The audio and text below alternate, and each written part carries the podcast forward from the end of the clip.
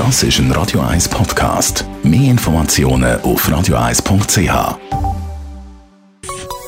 Der Konsumententipp auf Radio 1 präsentiert von comparis.ch, einem führenden Schweizer Internetvergleichsdienst. comparis.ch. Sie erleben einen regelrechten Boom Elektroautos. Andrea Auer von Comparis, lohnt es sich eigentlich, ein Elektroauto zu kaufen oder eher nicht? Ja, also zuerst musst du mal überlegen, wieso willst du eigentlich ein Elektroauto kaufen, was der Grund dafür ist.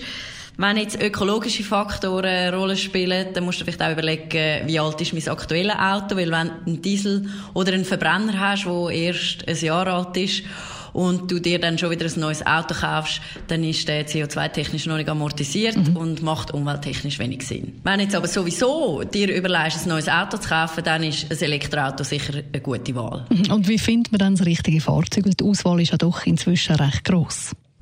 Ja, also zuerst musst du dir mal überlegen, wo lade ich überhaupt? Kann ich überhaupt die laden? Ähm, oder habe ich die Möglichkeit, zum am Arbeitsplatz mein Auto zu laden?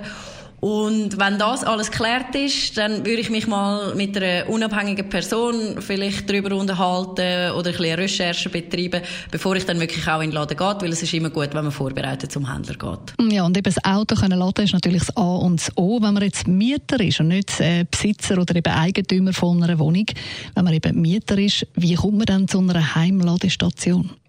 Ja, also als Mieter kontaktierst du am besten einfach mal den Vermieter. Vielleicht ist ja in Sachen Ladestationen schon etwas im Gang.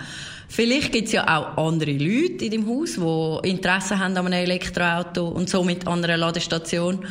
Und ich glaube, je mehr Parteien, desto größer ist natürlich die Wahrscheinlichkeit, dass etwas gemacht wird. Aber du musst natürlich auch beachten, je mehr Parteien, desto länger kann es gehen, bis es dann wirklich steht. Und wenn jetzt der Vermieter und die beteiligten Parteien ein Okay geben, grünes Licht geben, muss ich es dann selber zahlen?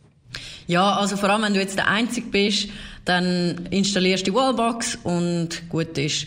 Wenn es jetzt natürlich im ganzen Haus jeder ein Elektroauto will laden, dann braucht es ein dynamisches Lademanagement und dort ist dann auch der Vermieter mehr involviert. Mm, und die Heilade ist natürlich das eine, das andere wäre dann im Geschäft können laden, wenn man jetzt so ein Elektroauto hat. Darf man es einfach beim Arbeitgeber laden? Nein, also so einfach ist es nicht. Du kannst nicht einfach auf Kosten vom Arbeitgeber, vor allem nicht ohne mit ihm vorher geredet zu haben, einfach laden, sondern du musst wirklich zuerst Erlebnis einholen und dann natürlich auch mit der Abrechnung schauen. Und das gilt übrigens auch für die Hai.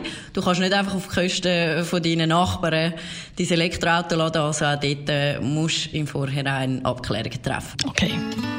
Andrea Auer von comparis.ch zum Thema Elektroauto. Das ist ein Radio 1 Podcast. Mehr Informationen auf radio1.ch.